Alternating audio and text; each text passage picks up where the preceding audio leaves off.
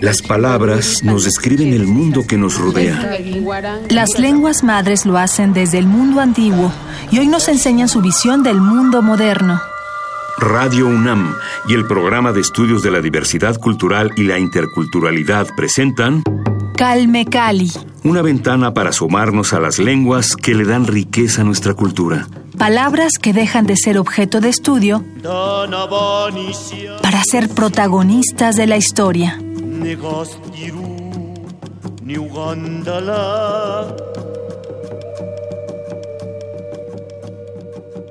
Bienvenidos a Calme Cali, gracias por acompañarnos y por sintonizar Radio UNAM a través del 96.1 de FM. Yo soy Vania Nuche y les doy la más cordial bienvenida en esta conversación con Pola Carballo. Bienvenida, Pola, gracias, por acompañarnos. Gracias a ti por invitarme. Al contrario, qué bueno que nos visitas eh, desde Café de Raíz. Eh, bueno, hay que mencionar que tú tienes una gran cultura en la gastronomía. Quisiera que nos hablaras justo de, de los orígenes de la gastronomía. ¿Cómo llegas primero tú a, a este arte? ¿De dónde aprendes tus trucos de, de cocina? Que nos cuentes justo cómo llegas a la Ciudad de México, cómo vas aprendiendo esto y cómo forjas una cultura gastronómica náhuatl en la Ciudad de México. Pues primero que nada, este, pues llegó hace muchos años es, con una hermana que ya vivía aquí en la, en la ciudad. Y un día llegó al pueblo y dijo, oye, ¿no quieres irnos? Como que nos invita ya más formal para venir. Ah, sí. Y me vengo con ella y pues llegó a, a Azcapotzalco a vivir en la, ahí en una de las colonias de Azcapotzalco, de los barrios más bien. Pero ya, este, pues trabajé en muchas cosas hasta el 2009 que mi hermano Mardoño me dijo, oye, ¿qué crees? que Traspasan una cafetería, ¿no te gustaría que, que, nos asociáramos, que lo agarráramos? Le dije, ah, sí. Y cuando yo llego a la Roma, veo un local así como chiquito, así como sin mucho chiste. Yo digo, este va a ser nuestro café. Bueno, si va a ser nuestro café, hay ponerle amor, cosas este que son fundamentales, ¿no? Desde cambiar las luces, la decoración, o sea, todo que si me voy a pasar mucho tiempo en el café, que sea algo que me guste y que yo me sienta a gusto y que les guste a mis clientes. Uh -huh. Y de ahí empezó el café de raíz. ¿Por qué se llama café de raíz? Pues como su nombre lo dice, por nuestras raíces, nuestras costumbres, nuestros orígenes, con la, con la lengua, con la cultura náhuatl. Cuéntanos un poco sobre tu infancia. Bueno, ¿en qué momento empezaste a aprender el arte culinario? Supongo que lo aprendiste de tu mamá o de tu familia, del entorno más cercano. Cuéntanos cómo fue este acercamiento. Pues yo creo que lo aprendí con las abuelas y más uh -huh. que nada viendo cómo hacían la comida, cómo guisaban, porque yo creo que en la comida hay cierto recelo, que uh -huh. no te pasan como las recetas bien. Sí, la receta tú, de la abuela. La receta de la abuela, tú tienes que ver cómo, cómo se hace, porque no te dicen, le pones esto, le pones lo otro, no. O sea, tú tienes que como ver y, y a partir de ahí a mí me encanta la cocina y ya le he ido poniendo como mi toque especial. Uh -huh. Yo creo por eso es como el éxito. Fue una educación autodidacta Yo creo, basada en la observación. Poquito, sí, claro. ¿Sí? ¿Qué es lo que más te gusta cocinar? Uy, pues de todo. Por ejemplo, en, tenemos el zacahuil, que es típico de la Huasteca. Este, pues anteriormente lo utilizaban como tamal para ceremonia porque es muy grande. Entonces, uh -huh. para que se acabara tenía que haber fiesta, sí. para que se acabe todo eso. También, este, pues, albóndigas que lo usan para bodas, para fiestas. En la Huasteca, cuando vas a las fiestas, te dan albóndigas, pero no las tradicionales que hacen aquí, sino allá también con su toque especial. Por ejemplo, el zacahuil, ¿cómo se prepara el zacahuil? El zacahuil es este a base de, de masa y varios chiles y carne, ya sea cerdo o pollo. Y este va horneado en, en horno de barro, como los esos que parecen iglú. Se tapan y se dejan, su cocción dura como 12 horas más o menos. Lo ponemos a las 6 de la tarde y lo sacamos a las 6 de la mañana del otro día, porque es tan grande para que sí. alcance a cocerse. Eh, ¿Tienen alguna un envoltorio especial, sí, no? Sí, con este, hojas de plátano y palma. Y, el, y este horno, eh, me ha tocado ver que hay unos que son subterráneos, pero otros Ajá. están, eh, digamos, a una altura normal. Sí. Pero ¿cómo es este horno? ¿Sí es en, en, por el suelo? Antes lo hacían por el suelo, como la barbacoa, tipo uh -huh. barbacoa enterrada. Ahorita ya se hacen en los, en los hornos de, de barro. Uh -huh. Y yo creo que lo que decías ha como ido cambiando muchas cosas, ha ido evolucionando también. ¿La posición de este horno afecta en algo el, sabor? No, porque también es, al final es barro. ok. Piedras. Lo importante es que sea de barro. Que sea de barro. Zacahuil. Perfecto. ¿Qué significa zacahuil? Zacahuil. Pues bueno, yo al menos lo distingo eso. Zacahuil es el, el tamal típico de la Huasteca y lo conocen en todas las Huastecas. Zacahuil. ¿Y las albóndigas, cómo las diferenciamos? Decías que son muy distintas a como las conocemos aquí en la capital, digamos. Pero ¿cómo, qué, qué es lo característico en Veracruz? Yo creo que todo, todo lo que le ponemos, los condimentos que lleva, ahí son desde que las ves y las el olor te llega.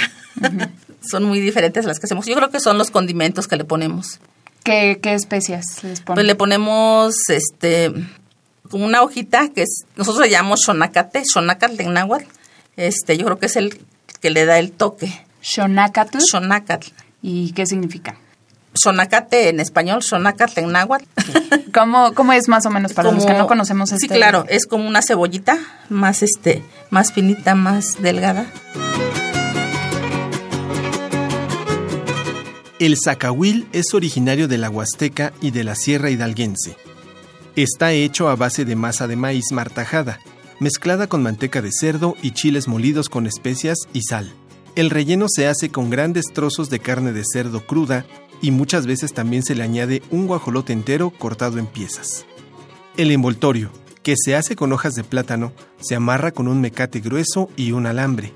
En la Huasteca, los acahuiles suelen ser de una consistencia más aguada, con una textura parecida al atole. Este tradicional platillo se sirve principalmente en bodas, fiestas religiosas, 15 años y bautismos, aunque se puede disfrutar en cualquier periodo del año. El zacahuil se prepara, por lo regular, para una cantidad de entre 50 a 150 personas, ya que suele ser un enorme tamal, con una longitud de hasta 5 metros.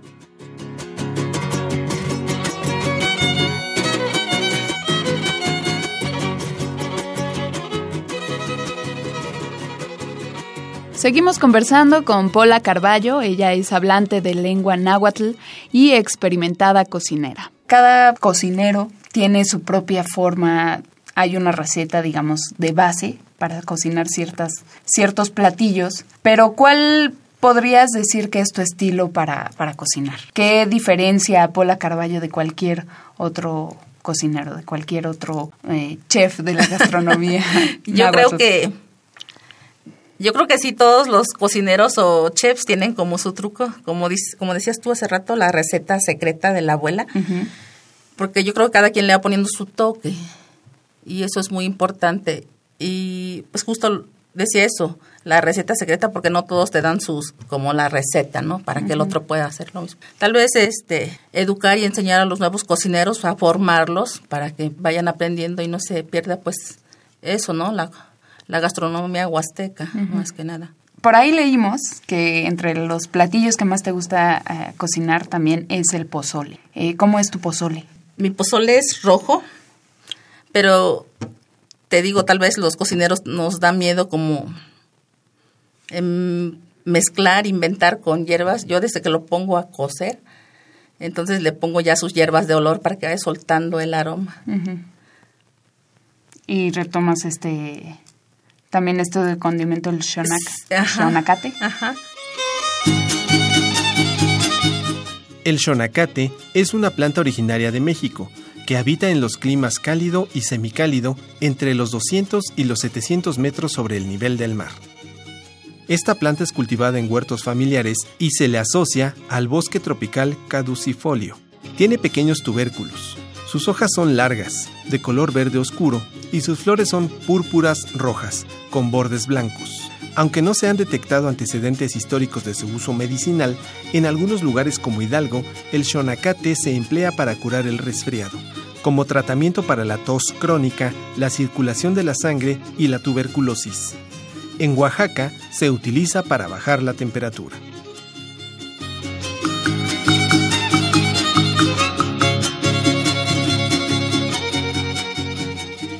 De tu familia, ¿quién más se dedica a la gastronomía? Pues en el rancho todas mis hermanas se dedican pues a justo hacer eso, las, las recetas, las recetas típicas de la Huasteca, ¿no?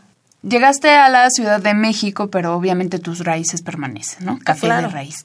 Eh, ¿Cómo fue enfrentarte, llegar de tu comunidad, Xicontepec, Veracruz, llegar de Xicontepec a la Ciudad de México, a un entorno en el que las comunidades originarias, las culturas indígenas son discriminadas y son minimizadas?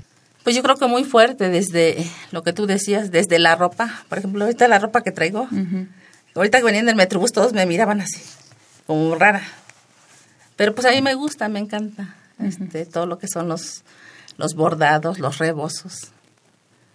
Sí, Pero sí hay mucha, eh, perdón, hay mucha discriminación en la Ciudad de México desde, desde que hablas en náhuatl con el otro. Yo hace un par de semanas vieron mis hermanas y fuimos al centro y en el centro nos hablábamos en náhuatl y la gente se nos quedaba viendo.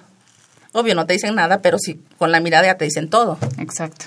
Sí, hay, no hay solamente discriminación verbal, ¿no? Claro. O ataques verbales, hay también en, en el comportamiento, en, el, En la actitud. en la gestualidad, exactamente. Tus padres, eh, tu padre eh, habla náhuatl, español, y tu madre es monolingüe.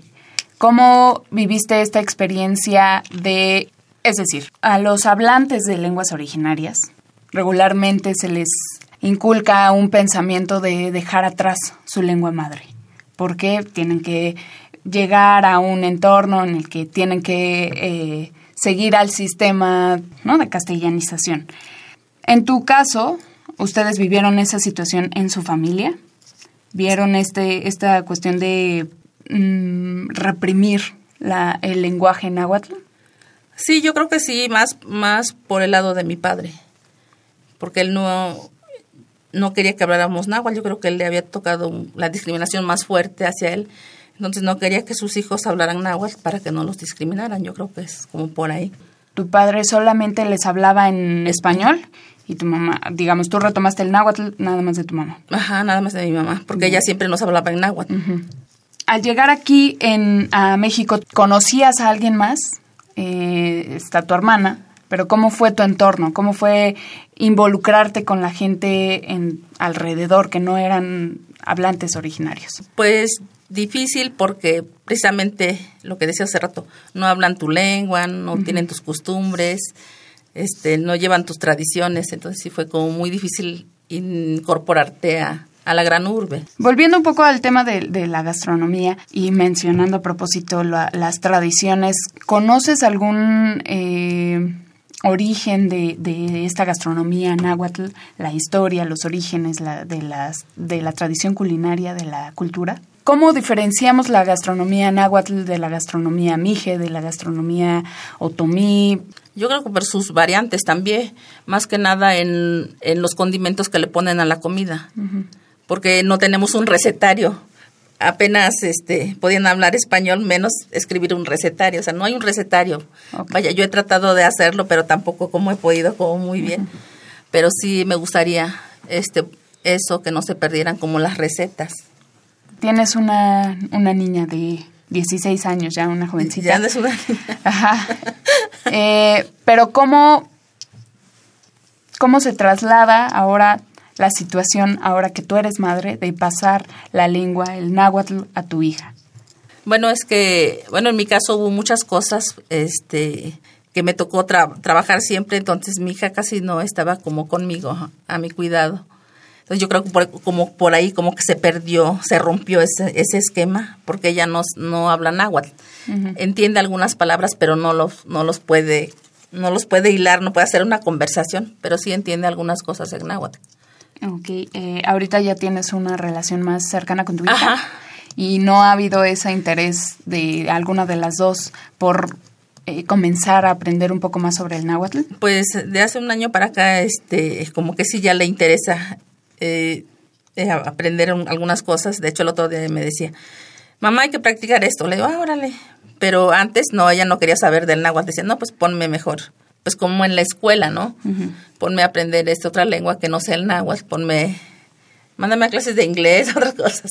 O sea, como todos los niños, o sea, como incorpor- incorporarte al sistema que estás viviendo, ¿no? En la escuela, para que no te hagan como un lado. Entonces, tengo que oír reggaetón, tengo que aprender inglés, como otras cosas, ¿no? También para los niños es difícil. ¿Te te sentiste un poco eh, como en el papel que quizá tuviste que tuvo tu papá, en su momento. Sí, claro. ¿Y cómo, cómo te sentiste al respecto? Yo, este, me, me, sentía mal, ¿no? Como que no vas a aprender agua, tienes que aprender. Y yo me decía, no, no. Y entre más la presionaba, menos quería. Yo creo que eso es como estar como peleando con ella. ¿Y qué te dice ahora tu hija? Como no ha ido creciendo, como que sí le interesa más ya el náhuatl. Y el otro día me dijo, oye, ¿por qué me pusiste Citlali? Porque es un nombre náhuatl, tenía que, tenías que llevar un nombre náhuatl. ¿Y le gusta su nombre? Yo creo que sí. si hubieras tenido la oportunidad de convivir con tu hija, nos mencionabas que por razones eh, ajenas no pudiste convivir tanto en, durante su crecimiento, ¿no? Su formación. Pero si hubieras tenido la oportunidad, ¿te hubiera gustado a cambiar este escenario y poderle, poderla orientar un poco más hacia la cultura náhuatl? Sí, me, hubiera encantado. Y yo creo que poco a poco estoy como trabajando en ello para que sí, este, el día de mañana, este, sí le, le interese más, este, pues lo que son las tradiciones, las costumbres, la lengua. Y además ahorita ella está en la adolescencia, si yo digo blanco, ella dice negro.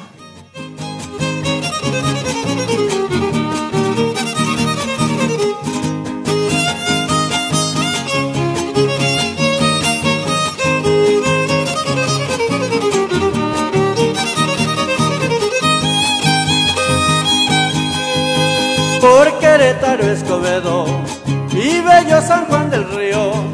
De y Villa Progreso yo les brindo el cantar mío.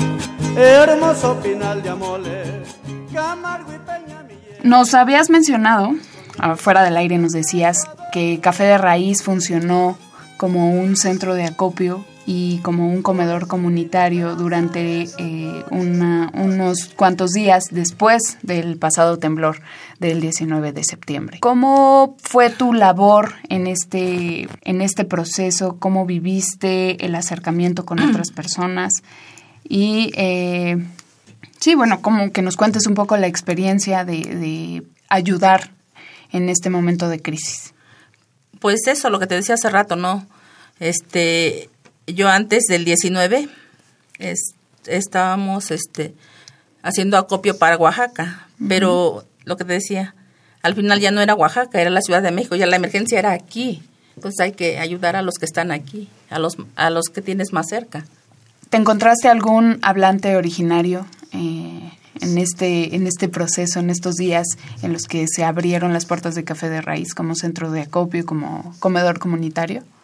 Sí, pero este, tristemente ninguno, ningún hablante náhuatl, de otras lenguas me encontré.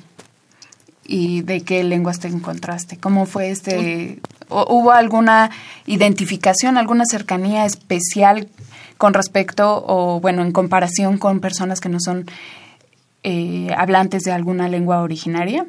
No, lo que decías, este, porque realmente no, yo creo que no fue un un, un, este, un temblor, fue un terremoto lo que sacudió la Ciudad de México. De ahí este, se abrieron muchas, como muchas puertas este, con los demás y también ayudar, ayudarte al otro, ponerte en los zapatos del otro. Empatía. Este, y ahí al otro día, que fue miércoles 20, me encontré a un chico que hablaba mije. Casualmente llegó al café y se dijo, este, vengo a ayudar, ¿en qué te puedo ayudar? Y se puso ahí. Y le dije, ¿tú y de dónde vienes? De Oaxaca. ¿Hablas alguna lengua? Sí, hablo mije. Ah, qué chido. Ahora que estás en, en Café de Raíz, ¿qué es lo que más buscan en, en este recinto los comensales?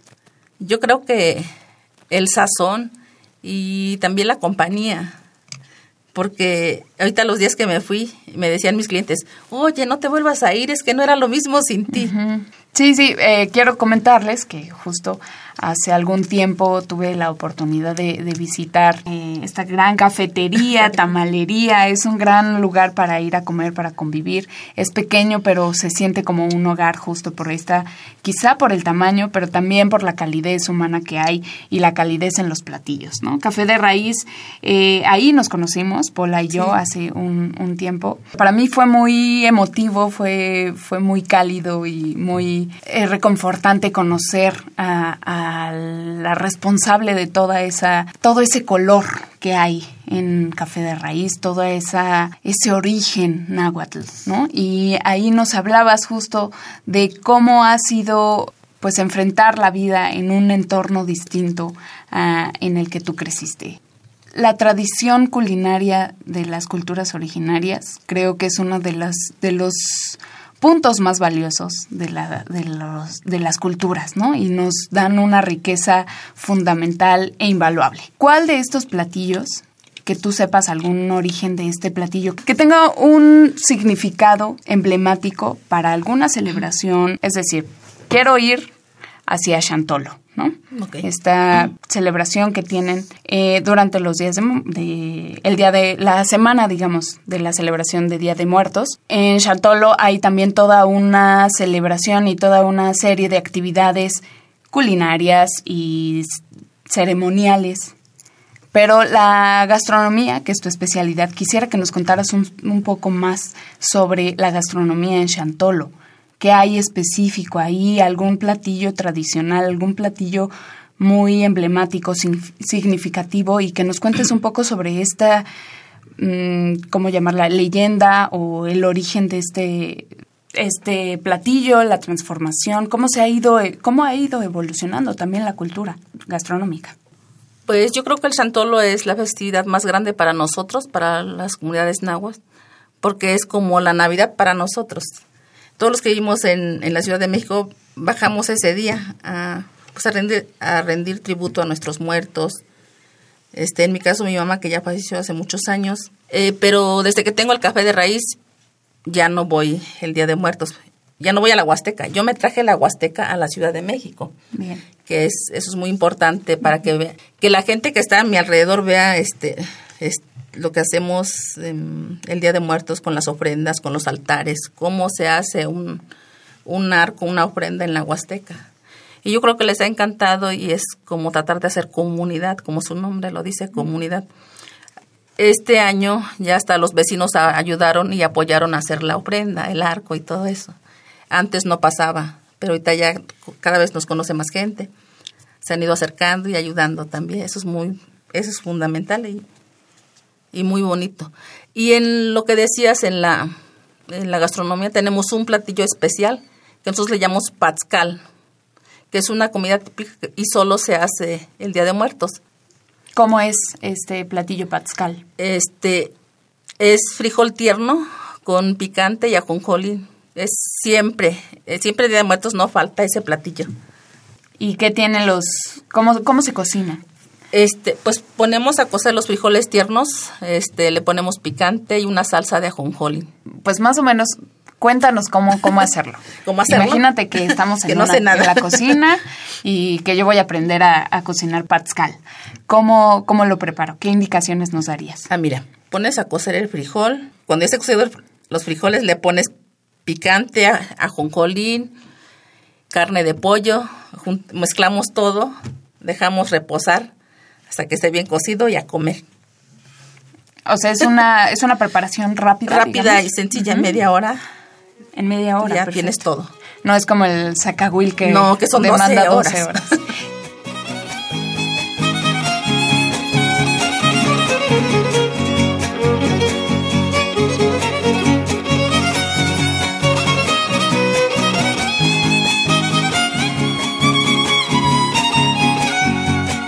toditos los presentes, orgulloso yo les digo, el que se siente hidalguense que venga a cantar conmigo, para que sepa la gente que en Hidalgo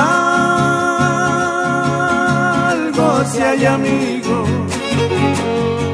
el bonito Tulancingo, nadie lo puede negar, donde asombrados los gringos admiran su catedral.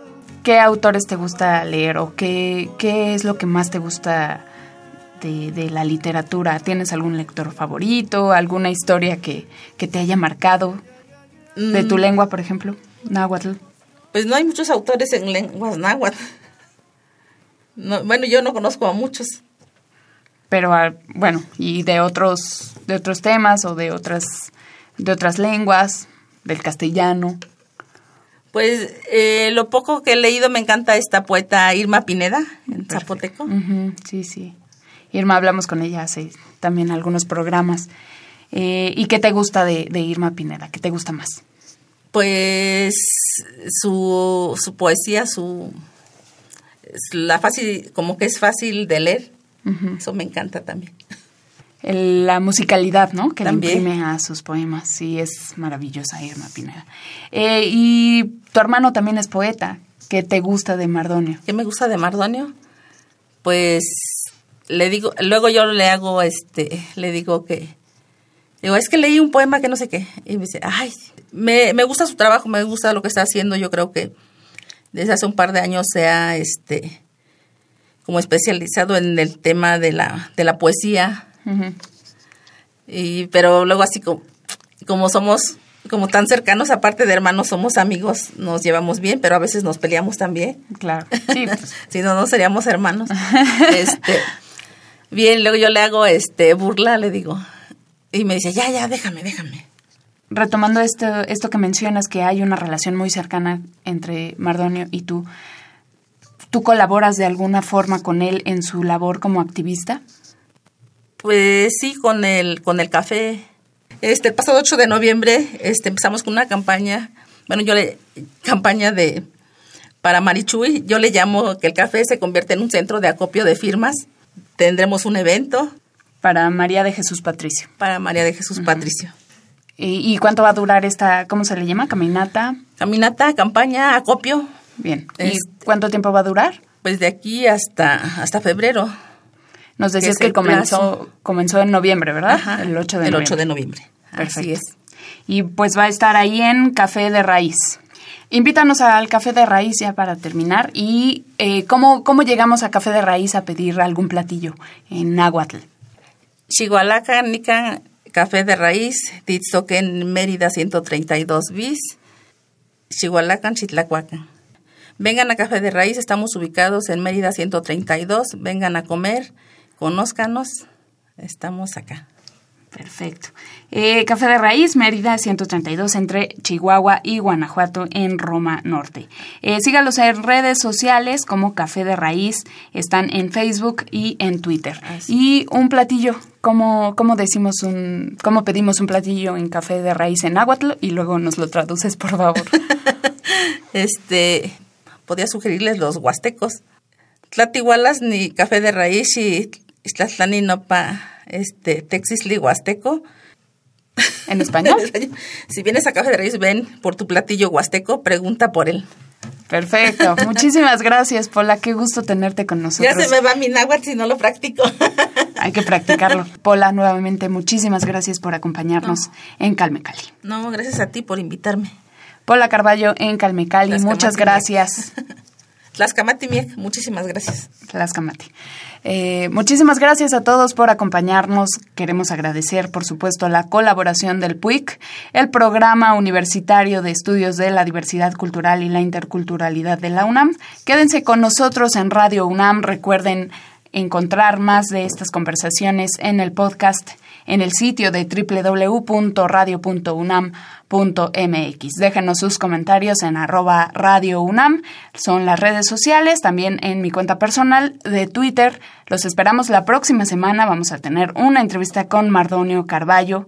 Entonces, sintonícenos a través del 96.1 de FM. Paco Ángeles en la producción de este espacio, mi nombre es Vania Nuche, hasta pronto.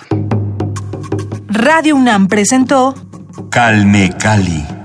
Una ventana para conocer y reconocer las lenguas que le dan riqueza a nuestra cultura. Los invitamos a aprender un poco más de las lenguas madres de México en nuestra próxima emisión.